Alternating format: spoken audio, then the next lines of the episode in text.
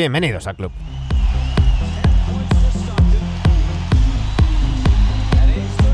Ya queda menos, tan solo 13 días para que comience la temporada de la NBA. El próximo martes, la noche del martes 18 al miércoles 19, comenzará la temporada 22-23 de la mejor liga de baloncesto del mundo. Mientras tanto, ya sabéis que aquí en Ene Adictos, que empezamos nuestra novena temporada el lunes, estamos con la previa de los diferentes equipos. Hoy, ya sabéis que acabamos de hacer los Memphis Grizzlies, vamos ahora con los Dallas Mavericks. Y para hablar de los maps nos hemos traído un amigo de la casa, al gran Pau Martorell, ya sabéis, de Basser Bitter y esta vez no me olvido de Rangangan.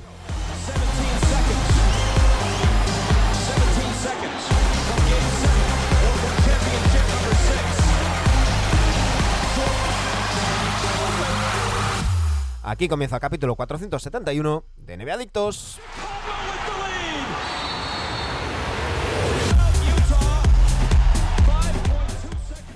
Muy buenas noches de nuevo, Pau Martorell. Que digo de nuevo porque lo tuvimos ahí al, al final del, del programa de- hace un ratito de los, de los Grizzlies, porque es un tipo muy puntual. Habíamos quedado a las ocho y media y a las 8 y 19 estaba ahí Pau como un, como un clavo. Bienvenido, ¿cómo estamos? Eso es la edad, Manu. Muy buenas tardes. Eh, has hecho bien recordar lo de Ranangan NBA porque hoy le he comentado a Raúl, que es el jefe, que mañana no iba a poder estar porque tenía contigo compromiso y tal, y me ha dicho, bueno, me pasaré a ver si es verdad y no te has ido de copas por ahí, lo que quieres es escaquearte. Así que, eh, Raúl, si estás por ahí, no te he mentido, estoy aquí en- con Manu en NBA Adictos, que para mí, ya lo sabes, eh, no hace falta que te lo digas, un placer total y absoluto. Amigo de la casa, Pau Martorell, eh, que por cierto, hace, hace nada ce- celebrabas la- el, la- el- el centenario, el centenario de, de Ujú. Basser Bitter, eh, en un programa absolutamente imperdible, con una, con una entrevista genial con ese maestro que es Gonzalo Vázquez, y con un test que ya te dije por privado, y te lo digo ahora aquí en público ya para, para agarrarte de los huevos, eh, te traeré, una vez avance la temporada, te traeré para que, para que lo hagamos aquí tú y yo, ¿eh? porque me encantó ese test. ¿eh? Claro. Sin problemas. Cuando, cuando quieras, yo lo tengo guardado en el ordenador y simplemente enviártelo. O sea, cuando quieras, estamos ahí. Eh, ya sabéis que tanto en Bitter como en Rangangan tenéis a, a Pau Martorell, ahora con, con las previas, como estamos todos, ¿no? Con ganas de que empiece ya la, la- la NBA eh, y, y con ganas, me imagino, tú de ver, de ver a tus Mavericks, ¿no? Pues, hombre, eh, No te veo muy vaya, vaya por optimista. delante. No, vaya por delante que yo con los Mavericks por naturaleza soy pesimista.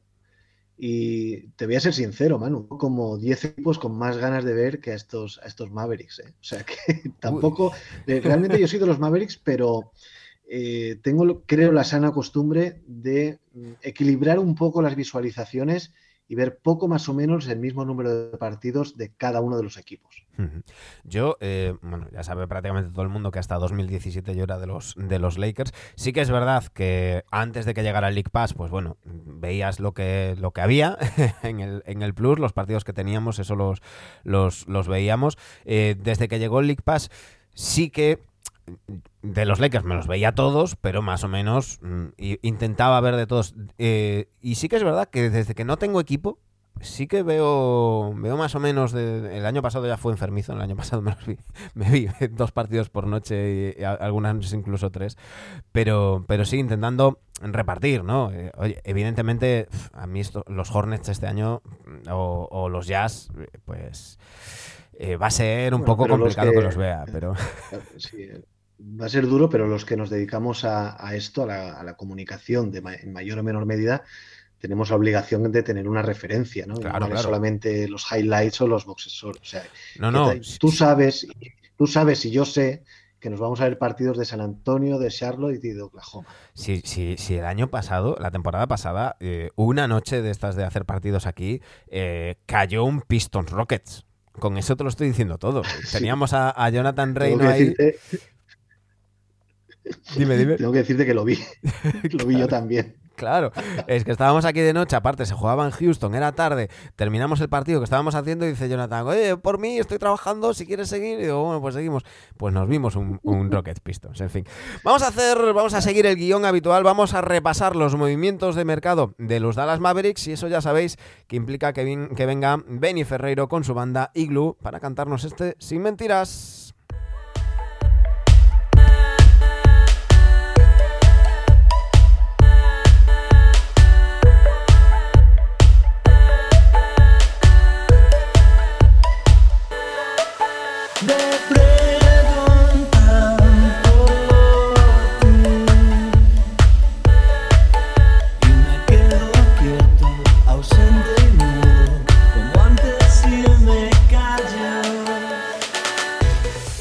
Siguen en los Mavericks Davis Bertans, Reggie Bullock, Spencer Dinwiddie, Luka Doncic, Dorian Finney-Smith, Josh Green, Tim Hardaway Jr., Maxi Kleber, Theo Pinson, Dwight Powell y Frank Nilikina. Han llegado Tyler Dorser, Tyler Hall, Jaden Hardy, Javale McGee, DJ Stewart, Christian Booth y McKinley Wright. Se han marchado Sterling Brown, Jalen Branson, Trey Burke, Marquis Chris, Boban Marianovic y Moses Wright.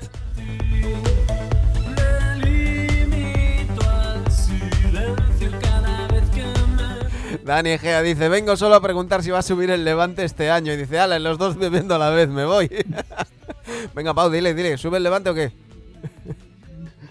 la verdad es que te voy a ser sincero, no sé ni cómo va. Sé que está en segunda y eso, que no, que no ha empezado de la mejor manera, pero vamos, de momento no sé ni en qué posición va. Eso para cuando hagamos. Bastante tengo con lo mío, hermano. Eso para cuando hagamos fútbol adictos. No, no me verás por aquí. A mí tampoco. Vamos con el repaso a los salarios. Los Dallas Mavericks son el octavo equipo en salarios comprometidos para esta temporada 22-23, con 171.996.558 dólares para esta nueva temporada. Luka Doncic va a ser el jugador mejor pagado de la franquicia tejana, 37.096.500 dólares. Ya sabéis que tiene contrato esta temporada, tres más y una opción de jugador para la 26-27. Eh, de 48 millones eh, mil. Esas opciones de jugadores eh, que normalmente diríamos que seguro que coge, que tal. No, no, no, no, no. 2025 entra el nuevo salario, el nuevo margen salarial, el nuevo contrato televisivo y eso va a ser calderilla. Spencer Dinwiddie es el segundo jugador con el salario más alto en los Mavericks, 20.171.427 dólares, tiene contrato esta temporada y otra más. Tim Hardaway Jr., 19.602.000, tiene contrato esta temporada y dos más. Davis Bertans, 16 millones, tiene temporada, tiene contrato esta temporada, otra más y una opción de jugador la tercera. Christian Booth, que termina contrato 14.317.000. Dorian Finney-Smith, 12.402.000 con ese, esa renovación tan baratita que le salió a los Mavericks. Dwight Powell, 11 millones 80 mil, termina contrato. Reggie Bullock, 10 millones, tiene contrato esta temporada. Y otra más, 10 millones 12 mil 800 dólares. Maxi Cleaver, que ha renovado 9 millones, tiene contrato esta temporada y 3 más. Ya vale Magui, ha firmado por dos temporadas y una opción a una tercera. 5 millones 461 mil 219 dólares va a cobrar. Josh Green en su contrato rookie, 3 millones 98 mil. Fran Liquina termina contrato 2 millones 36 mil. Theo Pinson termina contrato 1 millón 968 mil. Tyrell eh, Terry, 1.782.000 también termina contrato. Tyler Hall, 1.637.000, lo mismo que DJ Stewart y McKinley Wright, que también han firmado por tan solo un año. Marcus Brainan eh, va, va, a cobrar 1.017.781, lo mismo que Mamadou Gueye. Y Jaden Hardy,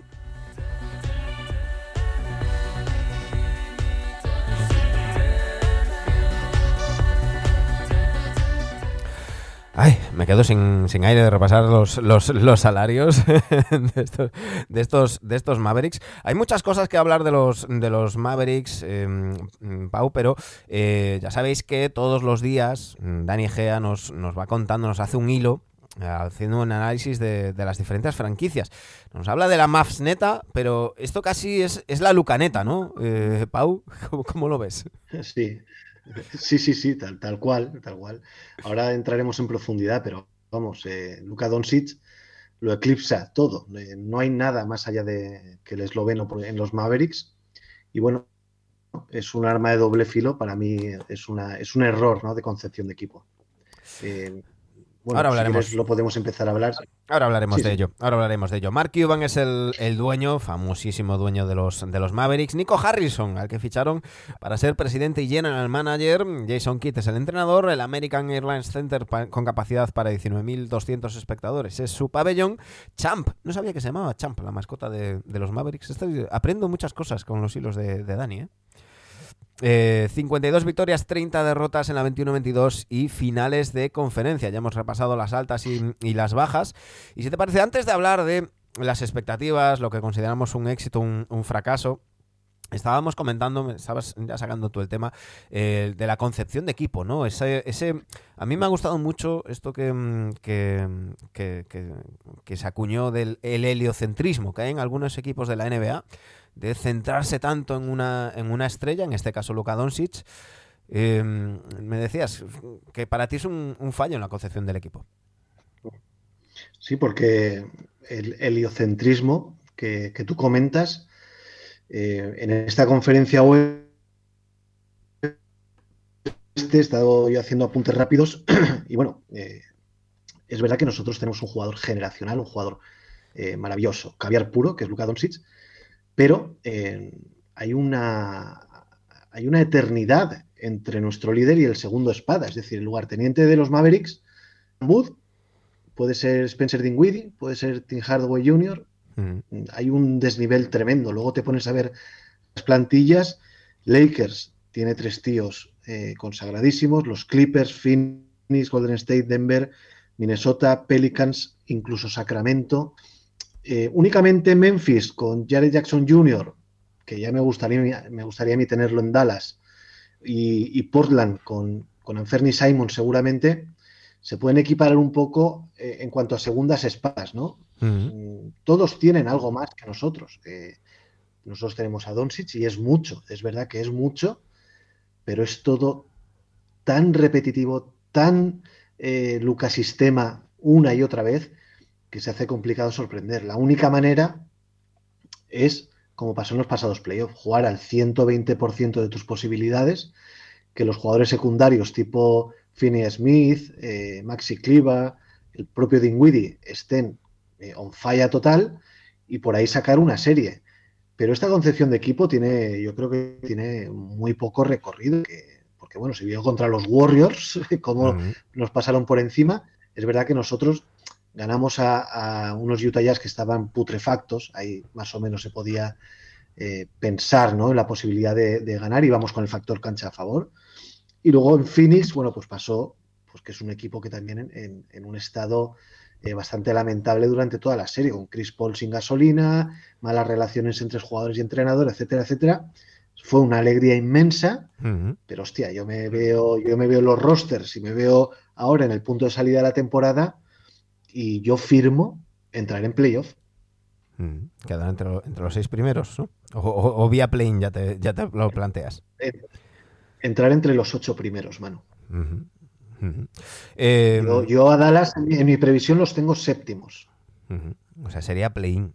claro, es que, es que es que si empezamos a, descartar, empezamos a hacer los, los cálculos, por abajo descartamos, o yo por lo menos descarto desde luego a los Jazz y a los, y a los Spurs, eh, descarto también a Oklahoma City Thunder eh, y descarto a los Rockets. ¿no? Ahí ya tenemos cuatro, nos quedan 11 para 10 plazas. Si nos vamos por arriba, parece claro, y tú lo mencionabas antes, que eh, los Warriors, los Clippers y los, y los Nuggets deben de estar un pasito por delante del resto. Pero a partir de ahí es que hay muchos equipos que, claro, em, nos quedan tres puestos directos. La gente no cree mucho en los Wolves. Yo creo que los Wolves en temporada regular, eh, en, playoffs tengo, tengo más dudas, pero creo que en temporada regular van a, van a, tener muchas victorias. Eh, los Suns yo creo que son los que van a, fichar, perdón, a fichar, a, pinchar. Pero, pero claro, hay una serie de equipos. Pero no como para caer a la séptima posición, mano. Este equipo ganará victorias con al ralentín. ¿eh? no, lo sé. Yo, Con los Suns, y, lo hablaremos mañana que tendremos a Rubén aquí, eh, yo tengo la sensación con los Suns de equipo a punto de, implosionar. Porque, bueno, ya lo, comentaremos mañana. Ya no solamente el tema de Sarver, el tema de Ayton, eh, que, que me sirve también para hablar de Christian Wood. Ahora, ahora comentaremos el que Ayton no haya hablado, después de todo lo que pasó en ese séptimo partido frente a los Mavericks, no haya hablado con Monty Williams en todo el verano. Que llegue el Media Day y diga, ah, no, no, no, es que con Monty no, no he vuelto a hablar después de aquellos 17 minutos que jugué en el séptimo partido. Eh, el tema de Jay Crowder, yo creo que, ese, ese, vestuario está a punto de, implosionar. Pero bueno, ahí, ahí va a haber, va a haber hostias para esos tres puestos de, playoff, de playoff directo. Y el tema de los Mavericks es que cuando la juegas todo a, a, a Luka Doncic, lo juegas todo a que esté en su peso, a que esté sano, que eso es una cosa, para mí, es una cosa lleva a la otra, porque yo creo que las lesiones que ha tenido Luka Doncic han venido de no estar en forma y luego forzarse y, demás. Eh, este año ha tenido Eurobasket, ha llegado mucho más fino que las dos últimas, que las dos últimas temporadas, pero algo que se planteaba como una prioridad, que era descargarle de manejo de balón para que, entre comillas, descansara más durante la temporada, no solamente no se, han, no se ha traído a, más manejadores de, balón, sino que se ha perdido a Branson, que era quien más le descargaba. Ahora parece que todos tenemos que mirar a Dinwiddie. Sí, eh, evidentemente es el segundo manejador, el, segundo creador de juego de Dallas es Dinwiddie. Eh, pero es que no hay más. Es que en con Entiliquina no puedes contar, evidentemente. Y la baja de Branson, que para mí mm, hizo una temporada muy, muy por encima de sus posibilidades, coño, al menos la tienes que paliar con algo, llámese Rueder, llámese Campazo, llámese algo, un tío que le des la bola, que salga del banquillo, que le des el balón y que sepa votar, al menos. Luego te podrá enchufar más, menos, tal, pero por lo menos que sepa votar y dirigir a sus compañeros. Y, lo, y ese era uno de los puntos débiles de Dallas, más a sabiendas que se marchaba Branson. Y vamos, es que mm, lo que tú has dicho, no lo han reforzado y el backcourt se queda tiritando. Eh, ese es un problema. Luego, mm, la llegada de Christian Wood, vamos a ver Christian Wood en un equipo eh, que necesita ganar, porque la, mejor versión, prácticamente única versión de Wood que hemos visto, han sido en unos Pistons desastrosos y en unos Rockets con el tanque en medio de la carretera, con lo cual ahí es mucho más sencillo lucir numéricamente. Y un Christian Wood que sabemos que es dinamita en los vestuarios y que lo primero que ha dicho en el Media Day es que no ha hablado con Jason Kidd, igual que Ayton no había hablado. El otro día decía Zach Lowe, me hacía mucha gracia en plan de qué pasa, no funcionan los teléfonos, o sea, funcionan para, el tampering, pero para esto no. Eh, y, ha dicho Jason Kidd que Christian Wood va a ser suplente. Y Christian Wood ha dicho, es la primera noticia que tengo. Habrá que ver cómo maneja esa situación Jason Kidd, porque sabemos que Christian Wood es perfectamente capaz de enfurruñarse y decir, me, me queda un año, me, lo tomo de vacaciones, ya, ya engañaré a otro, o traspasadme que soy Spiring. Y, cómo, cómo se gestiona todo eso en Mavericks. A mí lo que me parece alucinante es en pleno año 2022 que, que tú fichas a un jugador y que no que el entrenador no le, le pegue una llamada aunque sea para decirle bienvenido. No sé yo a mí me llama mucho la atención. Pau no sé tú como aficionado de los maps cómo, cómo asistes a todo esto ojipláctico. Eh, claro eh, estamos hablando de Christian Wood un tío que debe ser muy muy importante. Otra cosa es que, eh, que no llame a Theo Pinson durante el verano a ver cómo le ha ido y tal. Bueno pues eso se puede entender pero supone que Wood va a tener un peso muy importante en estos Mavericks. Y claro si ahora Kid ya sale con yo no me lo creo. Eh, yo creo que el quinto partido está de titular. Pero si, esto se prolonga, claro, se está jugando en su próximo contrato. No es un jugador que haya ganado millones de dólares eh, durante su carrera. Este te, mete el, motín a bordo mm. y explota el vestuario. Hablabas tú de, los Suns. Christian Booth, si llega a enero y sigue siendo suplente, a no ser que juegue 30 minutos saliendo desde el banquillo, te la va a liar y va a pedir mm. traspaso y, va a ser un va a ser un horror. Mira, te leo las declaraciones de...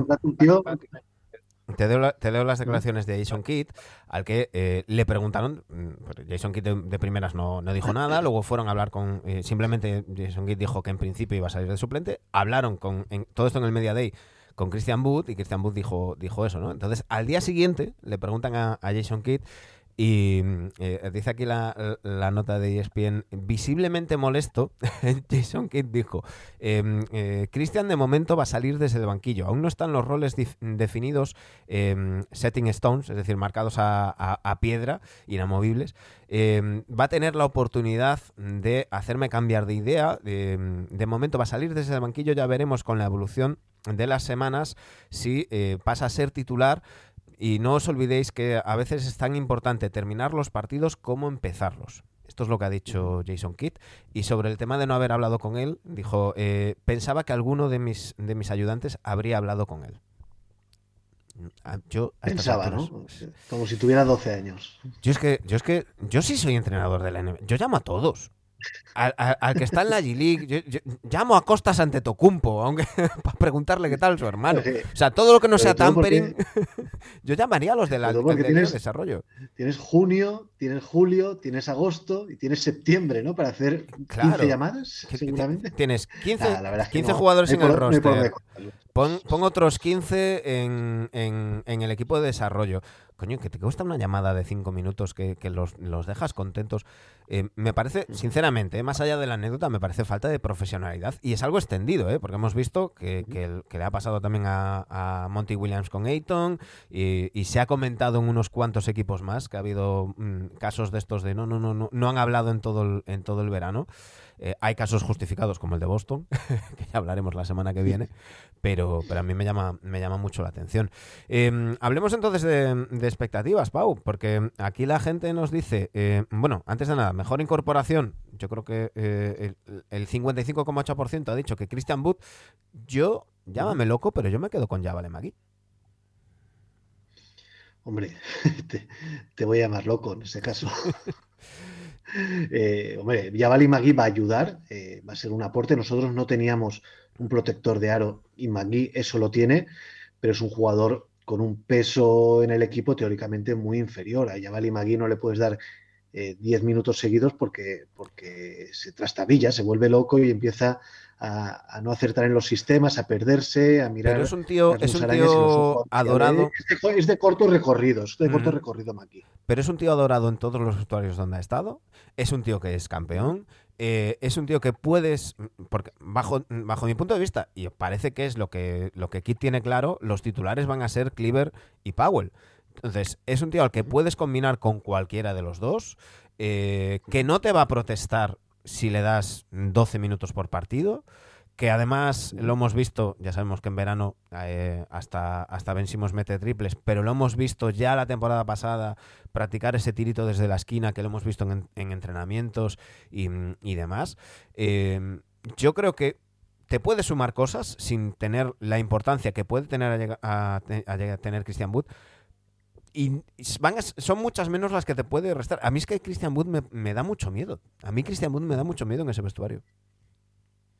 Qué triste, qué triste vida, compañeros, y Javali McGee es la, mejor incorporación del verano de los Mavericks. ¿eh? Y, tener que compararla con Wood, ¿no? Que, que, sean las dos opciones.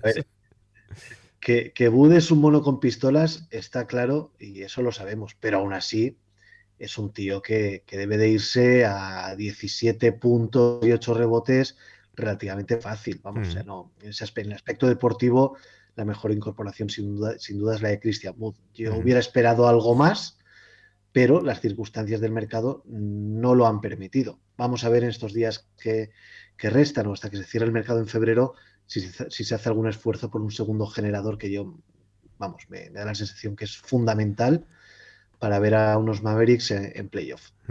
Eh, hablamos el otro día en la previa de los Bulls con Mario Peña y con, Carlos Bayona eh, del fichaje de, Dragic. Todos dábamos por hecho que Dragic iba a llegar a los Mavericks, su relación con, con Doncic eh, era algo que llevaba prácticamente dos años con el, con el run run. Y, cuando se anunció el fichaje por, por los Bulls, le preguntaron a Dragic y Dragic vino a decir no con estas palabras, pero que eh, los Mavericks le querían como un Marianovich bajito, ¿no? Que agitara la toalla, que hiciera vestuario y, jugara poco y nada, y que él pensaba que tenía, que tenía más minutos en, sus piernas y que los Bulls se lo garantizaban. Em, hablando de esto, hablando de los, de los generadores, y, sabiendo el buen encaje que, que tiene Doncic, no se entiende que los Mavericks no hayan ido a por Dragic, que te va a venir además por, por cuatro duros y, decirle, oye, mira, que es que vas a tener 25 minutos por noche. Porque este roster a mí me encaja perfectamente en 25 minutos de, de, Dragic por noche. Totalmente, vamos, que eh, primero no entiendo eh, que le digan a Dragic que va, que va a ser eh, un mentor ¿no? de vestuario o un, o, un guía espiritual para los jugadores. Eso no lo entiendo, sobre todo por la plantilla que tienes. Coño, si, si fueras los Warriors, hmm. dices, bueno, es que no, no tienes sitio, es que hay, hay, muchos jugadores por delante pero en este equipo iba a jugar sí o sí. También me sorprende que Dragic se creyera eso, viendo la plantilla que tienen los Mavericks. Seguramente en Chicago le pusieron más énfasis, más cariño a la hora de traerlo. Él sabría algo de la lesión de Alonso Ball y dijo, tate, aquí sí que puedo tener más posibilidades. Pero desde luego ya fue un jarro de agua fría que, que en febrero optara por los Nets y ha sido un segundo jarro de agua fría que este verano mm. haya optado por Chicago, desde luego. Dragic dijo que los Bulls le garantizaron, fue la palabra que utilizó, los minutos, mm, con lo cual todos suponemos que los Bulls ya sabían el tema de, Alonso. Veremos a ver si juega Alonso o no esta temporada. Yo no las tengo todas conmigo. Y a mí, a mí insisto, a mí lo que me sorprende es, eh, porque además lo dijo el propio Dragic, que le dijeran directamente, eh, pues que además, aunque lo estés pensando, no se lo digas. Eh, está, siendo un verano fabuloso por Dallas. Respecto a las bajas, ya lo hemos comentado, en la de Jalen Branson para el 72,9%, decís que Jalen Branson es la baja más importante de, estos Mavericks, un 20,8% Marianovich. A, a Marianovich lo que le queremos todos, todos queremos y, yo creo que tenía 5, 7, 8, lo que sea, pero algo de hueco en, los, en los maps le queremos ver sobre la, sobre la pista, pero se le va a echar de menos ¿eh? en, Dallas. Eh, como le echan de menos todos los equipos por los que ha pasado. Sí, pero bueno, el caso de Marianovic es un caso muy particular. Yo entiendo que un jugador de, de sus facultades físicas, cuando no ha jugado en Clippers, Filadelfia, Boston y vamos a ver mm. en Houston, es por algo, ¿no? Él te, puede dar ciertas cosas puntuales, pero seguramente en los 3, 4, 5 minutos que juegue te resta demasiado como para, para lo que te pueda aportar. Ya no es casualidad. Sí, no, es verdad. El, baloncesto actual le ha pasado por encima, Marianovich, está claro. está claro. Pero, pero también te digo una cosa, también es verdad que hay cierto tipo de jugadores, y me voy a referir ahora a los Utah Jazz, que han declarado que ellos eh, dejaron salir a Joe Ingles y a Georgie Niang sin darse cuenta eh, lo importantes que eran en el vestuario, en ese, en ese papel de glue guy, ¿no? de, pegamento. Vamos a ver qué pasa en este vestuario sin Marjanovic, porque seguramente el peso de este jugador eh, y ascendencia con sus compañeros, evidentemente es mucho más importante de lo que te estaba deportivamente hablando, y ahora ya no está. En mm. Utah han pagado las ausencias de estos dos jugadores que he comentado, Vamos a ver qué pasa en Dallas. Sí, sí. Em, hablemos de, las expectativas. El, 65,7% consideráis que no llegar a segunda ronda sería un fracaso de temporada para los Maps. Un 51,1% creéis que un éxito sería la final de conferencia, repetir final de conferencia. Y em, aquí no están de acuerdo con nosotros, Pau. El 75% dice que los, que los Maps acabarán en liga regular entre los seis primeros, un 20% entre, entre los eh, eh, séptimo y, décimo en puesto de play ahí yo estoy contigo, y, y, hay alguien, o sea, un 5% eh, ha votado de los últimos, yo creo que aquí estos tienen que ser muy haters, ¿eh? pero, pero, bueno. son, de, los experts. ¿Qué, qué, qué consideras tú un éxito? ¿Qué, considera, ¿Qué considerarías un fracaso de temporada? Y, bueno, ya nos has dicho que tú crees que tú los ves séptimos. Sí, pero más que nada porque veo las, plantillas que hay por delante. Eh, veo a los Pelicans con mejor plantilla que nosotros. Veo a Minnesota que va a tener más victorias que nosotros. Eh, de Denver, Clippers y tal, ni te hablo. Vamos a ver Phoenix qué es lo que pasa. Yo intento ser lo más realista posible. Es verdad que el pasado me dieron en el hocico porque tampoco veía yo equipo para, para quedar cuartos, ni muchísimo menos. Pero mm, hay muchos equipos o algunos equipos que han evolucionado y nosotros estamos igual o peor. Entonces, eh, para mí es una quimera pensar que este equipo pueda quedar entre los cuatro primeros, desde luego. Quinto y sexto me parecería un sorpresón y me parece que nuestro sitio natural es, el puesto de play-in. Que luego llega el play-in, eh, Luca está como está, Dingwiddie está caliente, Bud está centrado y tal, y eh, pasamos a playoff y lo, ponemos muy difícil al primero o segundo del, oeste. Perfecto, eh, miel sobre hojuelas, yo no me voy a quejar, pero la triste realidad de esta plantilla es que hay seis plantillas mejores que la nuestra. Si luego siempre hay, hay subidas y bajadas, siempre hay equipos que rinden mejor de lo esperado y equipos que, rinden peor. Por cierto, está ahí Rangangang NBA, que dice, ¿qué tal amigos? Paso a saludar, voy a tener que veros en diferido. Ha venido a vigilar, ¿eh? Pau, ha venido... Te lo he dicho, te lo he dicho.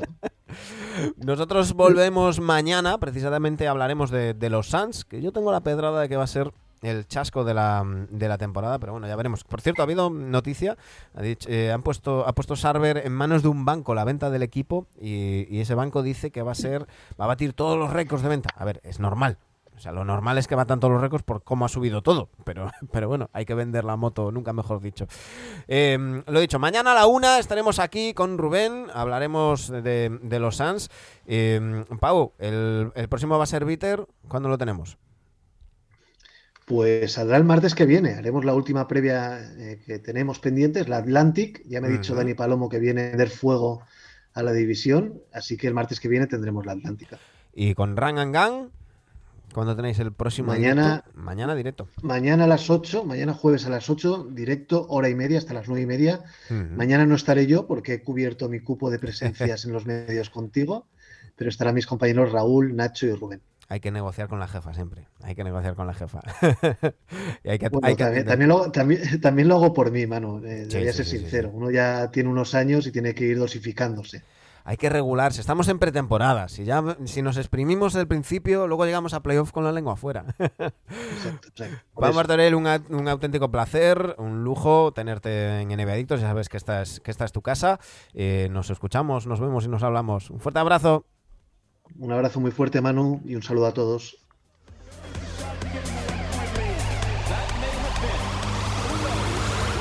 Nosotros ya sabéis que volvemos mañana, hablaremos, haremos la previa de los Suns con Rubén Suns a la una de la tarde en twitch.tv barra nbadictos. Ya sabéis que nos podéis seguir en arroba nbadictosrc en Twitter, que nos, podéis echar una mano eh, suscribiéndoos a nuestro canal de Twitch o haciéndonos Patreons en patreon.com barra nbadictos. Eh, hago un poquito más de cuña, votadnos, tenéis el, enlace en un tweet fijado eh, para los premios iBox de la audiencia 2020 Muchísimas gracias. Nos vemos.